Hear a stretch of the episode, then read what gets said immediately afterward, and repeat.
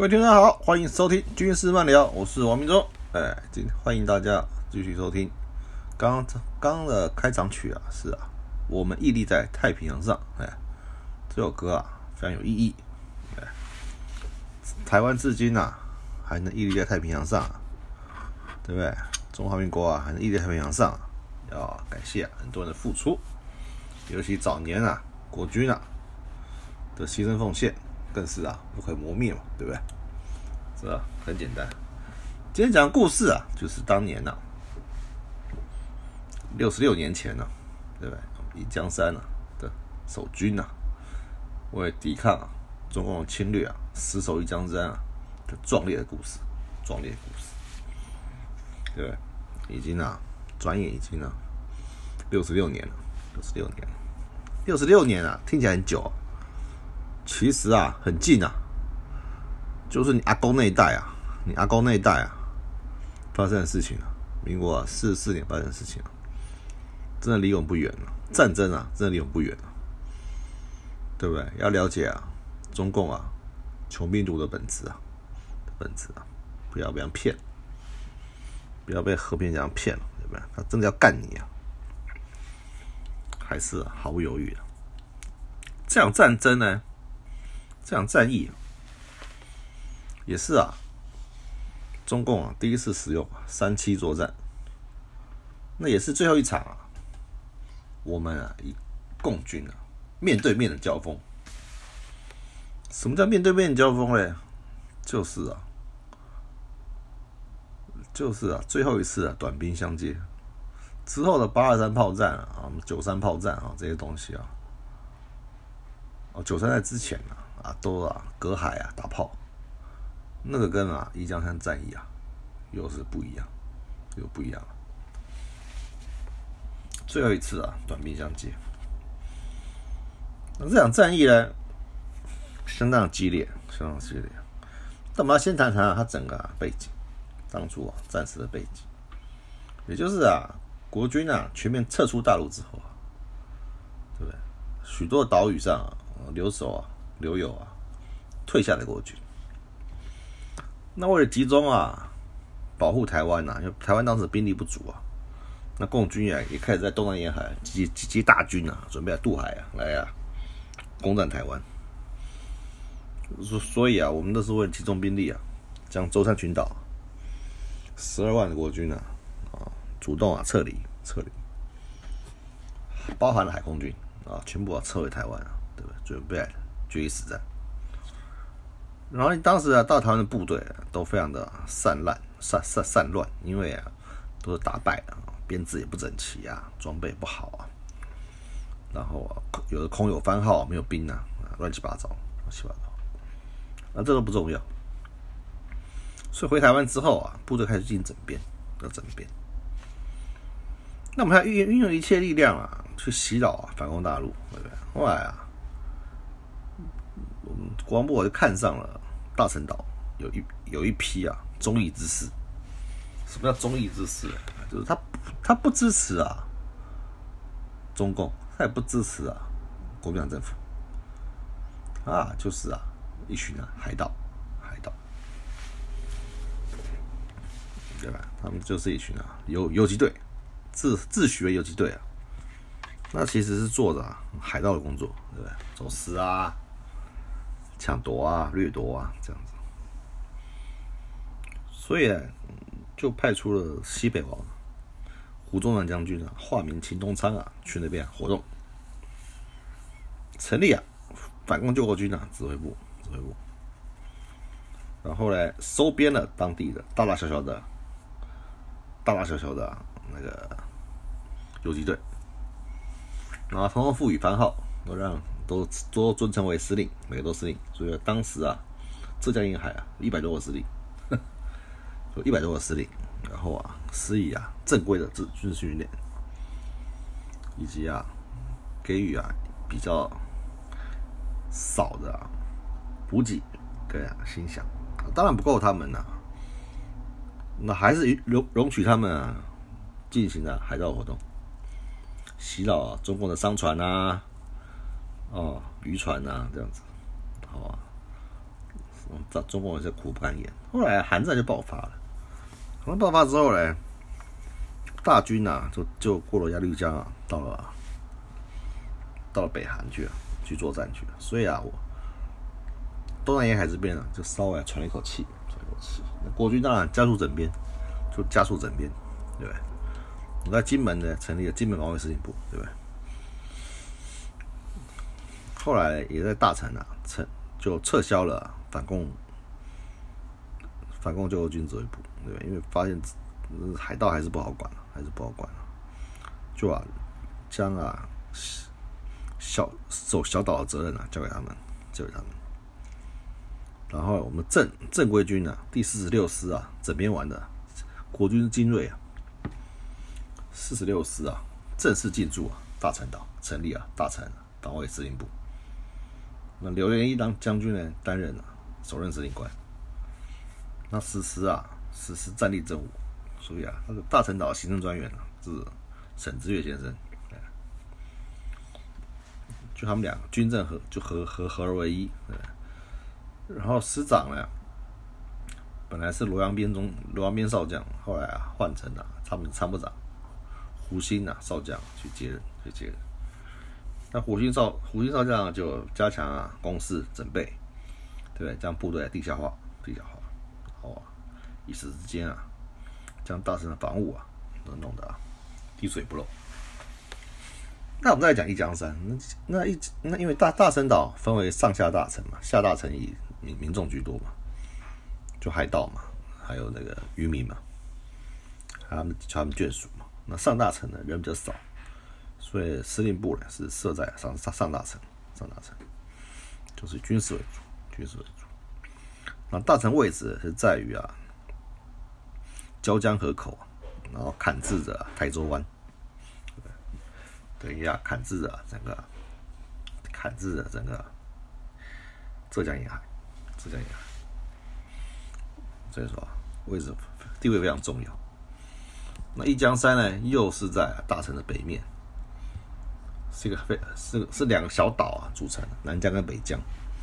然后嘞，它它就是啊，大陈岛前哨，是它大陈岛前哨。然后上面呢有近千个游击弟兄啊，游击弟兄。主要的部队是主要的部队是那个反攻救国军，对不对？的突击第四大队、第二大队、第四中队及啊炮兵第一中队。那地区司令呢是王正明上校。那王正明上校呢，他原本是啊，王正明上校韩武出身，原本是在湖州南的部队当兵，一路啊骁勇善战，一路啊升官啊升到副师长，在大陆沦陷前，来台湾之后啊还是担任副师长。那当然，那因为他英勇善战嘛，所以湖州南器重他，就啊希望他。到大城这边啊，来协助他训练部队啊，对，担任带兵官。那老长官盛情邀请，他也不得不来这边屈就吧。所以首先在南极岛啊担任地区防守司令，因为表现优异啊，又调到一江山担任防守司令。司令。然后他在他的指挥下来，就讲一江山啊，分为啊三道防线。三道防线，这三道防线，然后呢，一江山全面要塞化，上面总共啊明堡暗堡啊，有一百五十四个。那以高地为核心啊，每百公尺啊正面设置两门火炮和两门机枪。那各个高地的反斜面上啊都有炮兵，都有炮兵都有架设啊大炮。那阵地与地堡之间呢，有交通壕啊相连接。阵地前沿呢，有刺丝网啊、铁丝网啊跟地雷，所以啊是啊非常严密的。一江山啊看起来非常难以攻克，可是啊却是中共啊要攻打大陈啊第一个目标，第一个目标。那当时大陈岛每天呢，因为那时候啊民国四十三四年的时候，韩战已经结束了。中共啊，终有余力啊，将啊部队啊调到到东南沿海，海空军也调过来了。啊，最重要是空军啊，他们为他们啊展现他们的空优啊，因为他们有米格十七型的喷射的战斗机。当时我们还只有啊螺旋桨战斗机，我们的 F 八四雷霆机还在换装，还在台南换装，还没有结束，还未形成战力。而且 F 八四雷霆机呢，实际上也不是啊，也不是啊米格十七的对手。这这两型喷射机啊，喷射战斗机啊，差了一个时代，一个时代。所以啊，大城的上空啊，时常遭到中共的空袭，空袭，军民啊，军民呢，损失都很惨重。海军也是，海运只要去那边征询呐，或者补运补啊，靠不在港内啊，就会就有机会啊，被啊，被中共啊空袭，所以海军的损失啊。也是非常惨重，所以呢，当时的国防部长于大伟先生呢，就直铁口直断，大城呢不能守，守不住，因为我们没有海空的优势，我们的螺旋桨战斗机呢飞到大城上空啊，也只能待啊十五分钟啊就要离开了，完全没有办法做空中支援，空中支援没有空中支援，海军啊就很危险，就变成打紧的目标啊。任人呐轰炸，就是啊，当时那虽然四十六师进驻了，对不对？可是啊，当时最严重的一件事，其实啊，大城防卫司令部的司令官啊，都有问题，有什么问题呢？他没有啊，死守这个岛的意愿，他害怕了，胆怯。造成了将帅不和，造成他跟胡新师长两个人啊意见啊不一致，不一致。所以啊，刘连一啊并不是一个善战的将领，遇到啊危急的时候啊就很容易啊慌张慌乱啊下一些啊错误的决策，不成熟，不成熟。所以啊。当时啊，上大陈岛啊，人心惶惶，人心惶惶。每天啊，谣言谣言都不一样，是守是撤，没有人知道。很多版本，一个版本是说啊，啊，军民啊一起撤撤离就撤了；第二个说都不撤，就等着啊，中共来打。再就是啊，民众撤，军中军队留下来，那与共军啊决一死战。然后还有一个说法是啊，组成突击队啊，直接啊直捣大陆。所以啊，都不一样。然后最高领袖指导的每天也不一样。那因为当时岛上还有美军顾问啊，跟西方公司人员啊，严密观察我们的动态，我们的动态。他也不希望我们啊，因为当时啊，共同防御条约还没签，那防御的范围啊。到底扩不扩及外岛？不知道。在美国立场是，他只希望防御啊，台湾跟澎湖这两个地方。金马外岛，他们认为啊，是啊，多余的，不希望啊，在那边啊浪费兵力啊。他们希望将兵力啊集中在台湾，所以他们对于外岛啊是非常消极的，非常消极。然后呢，我们自己啊。又起内讧，又起内讧。很多军官呢，都啊想想尽办法，想休假回台湾呢，然后啊就跑掉，不回去，不回去。后来因为王生明呢在一江山的骁勇表现啊，勇敢的表现，获得了当年啊民国四十四年啊的国军英雄第一名，所以啊他奉准啊，很短暂的回台湾呐。回台湾呐，啊，颁奖与家人团聚，家人团聚。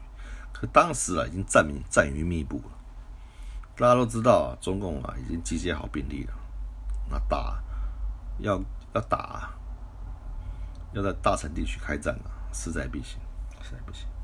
王生明呐，他当然知道，而且啊，怎么看啊，一江山啊，都是啊会被先打了一个岛屿。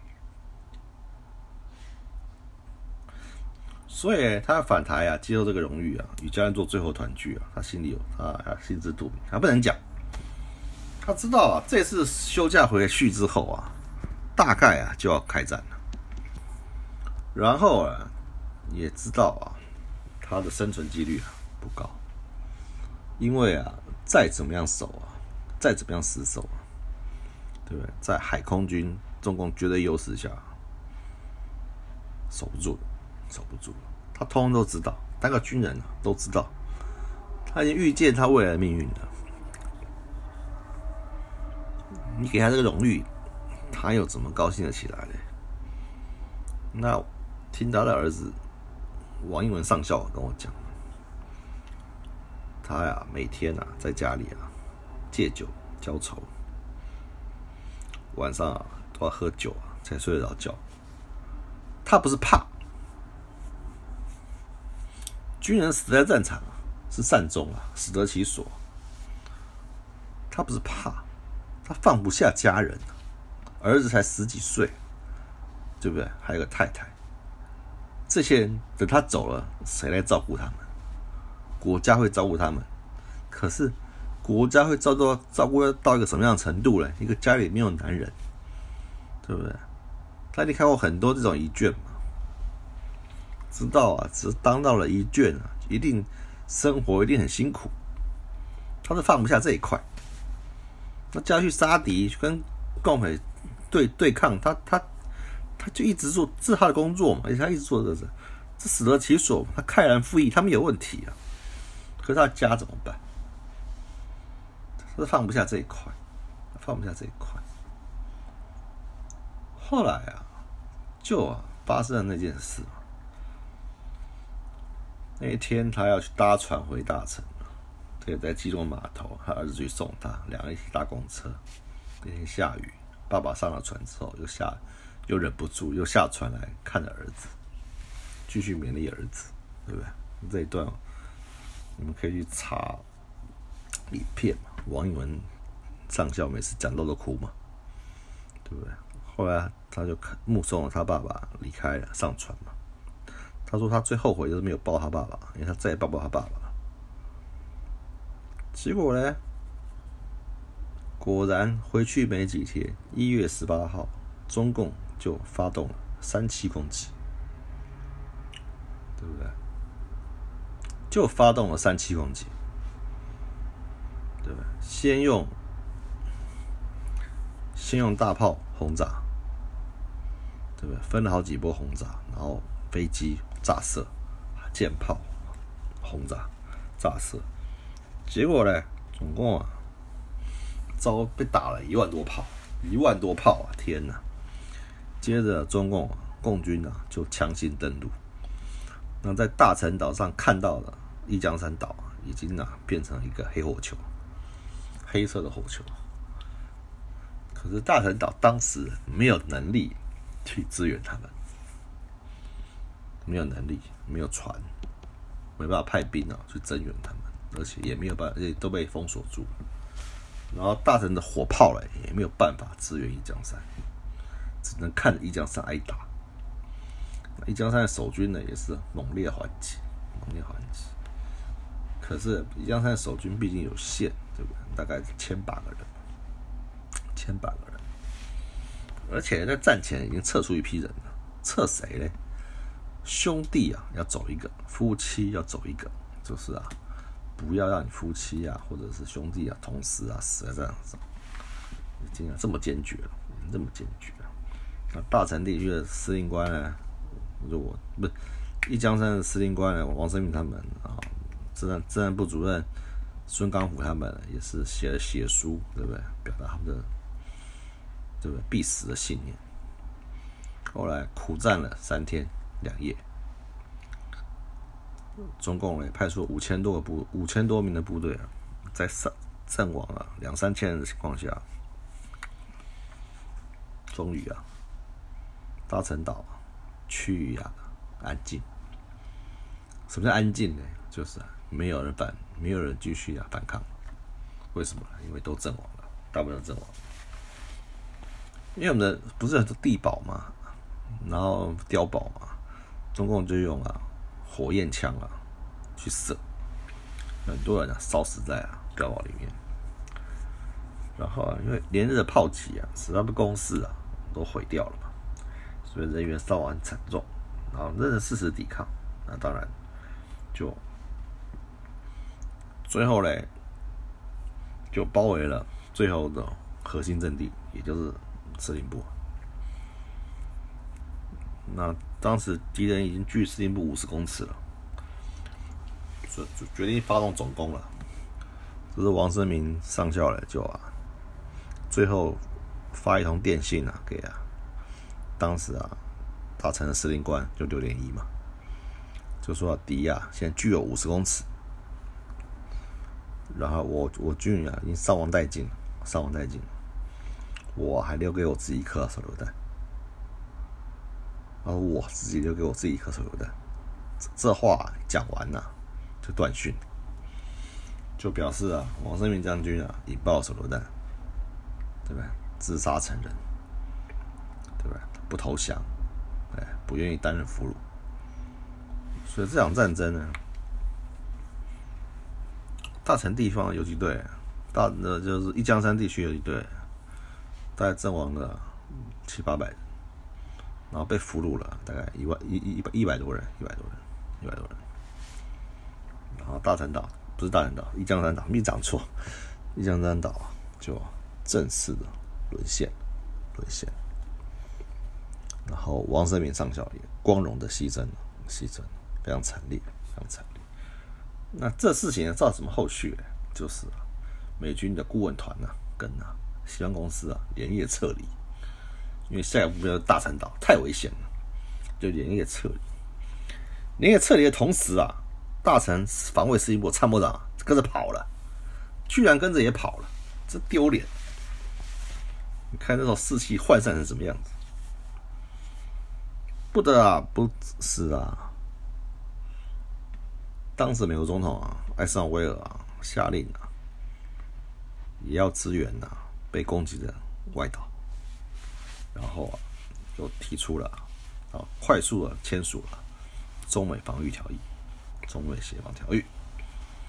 然后啊，依据这个条例啊，我们实施了金刚计划，对，将大陈岛两军民啊两万多人啊全部撤退，全部撤退，全部撤退，就是不要了，因为我们守不住，我们真的守不住，一线能力守不住。这是换取啊美军军援的一个手段，那民众也跟着就撤到台湾来了。可是呢，虽然撤回来了，可是这些民众要怎么安置，是政府的一个大问题。因为他们就是就是海盗嘛，就打鱼为生嘛。你叫他们种田，那不不可能，也没当时台湾也没有田给他们种啊，对不对？资源也不够啊，对不对？那怎么办呢？那怎么办呢？把他们，我又又又怕他们集在集中在一起啊，闹事，他们打散掉，打散到全国啊，全台湾各地偏偏僻的地方去，偏僻的地方去，然后啊，辅导他们啊，去种田啊，去打鱼啊，根本呢活不下去，苦的要死，苦的要死。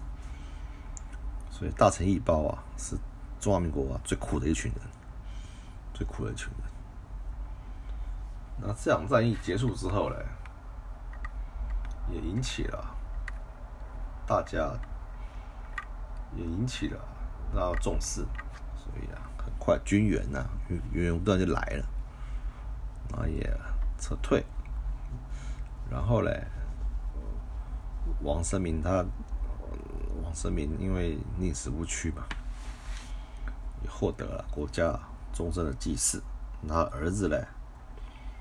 儿子也克少祈求啊，也啊去啊读啊军校，一路啊升到上校之后退伍，也算是为国家尽一份心力。那我跟他儿子呢，也算是忘年之交啊，忘年之交啊。因因缘际会啊，常去啊跟他聊天啊，谈一谈啊过往的事情，他跟我讲很多啊事情。后来啊，两岸开放之后啊，他就到一江山啊去找啊，去找啊，当时啊，司令部的遗址，那时候已经啊找不到了，找不到了，只在啊差不多的地方啊，发现了一些啊弹壳啊，一些啊弹片，他就把这些东西啊当成他爸的遗物啊，带回来。当然啊，等到一江山岛啊。非常的哭啊，哭的死去活来的，因为他爸爸尸骨无存，尸骨无存，对不对？然后就带一些弹片啊、子弹回子弹壳回来，作为纪念，作为纪念。认为这是他爸爸为了遗物，因为他们实际上是找不到真正的指挥所、司令部啊是在哪里，哪里？只能在大概地方。寻一寻，那因为那场战事太惨烈了，然后到现在啊，你只要你只要往下往地下挖，就挖到子弹壳，子弹壳非常的非常的惨烈。那后来有一次他们去啊，因为大家都知道他的身份，中共很尊敬他。后来大家知道他身份，他到大陆去啊，就备受礼遇。有一次啊，就安排他跟。当时啊的总指挥官啊张爱萍将军的儿子啊吃饭，他儿子叫张杰少将，两个就吃饭，对吧？上一辈啊父子辈啊打得你死我活的，下一代啊儿子啊两个儿子咱们吃饭，把酒话当年啊。最后张杰啊讲了一句啊真心话，他说啊。国民党的爸，国民党的将领啊，如果都跟你爸爸一样勇敢的话，至今啊，鹿死谁手啊还不知道。这大概是给予啊敌手对手啊最高的恭维了，最高的恭维。如果啊我们的将军啊都跟啊王生明将军一样，我们现在支持他的将军，他追赠为少将，能跟王尊明将军一样勇敢的话，那国共战争啊。谁赢谁输啊？还不知道。这句话实在是令人啊，实在是令人啊，可以好好体会一下，好好体会一下。哎，实在是令人感慨。那那去年、那前年我再去看王应文先生的时候呢，他已经啊罹患癌症，他罹患癌症了。那他拖着病体跟我讲，他一定要活到。一江山六十五周年纪念日完了之后，办完之后啊，跟国防部办完之后啊，他才安心，才安心。后来啊，果然呢，他拖着病体啊，完成了一江山啊六十五周年纪念日的活系列活动，因为是一月十八号是战役的开启日嘛，一月二十号结束日。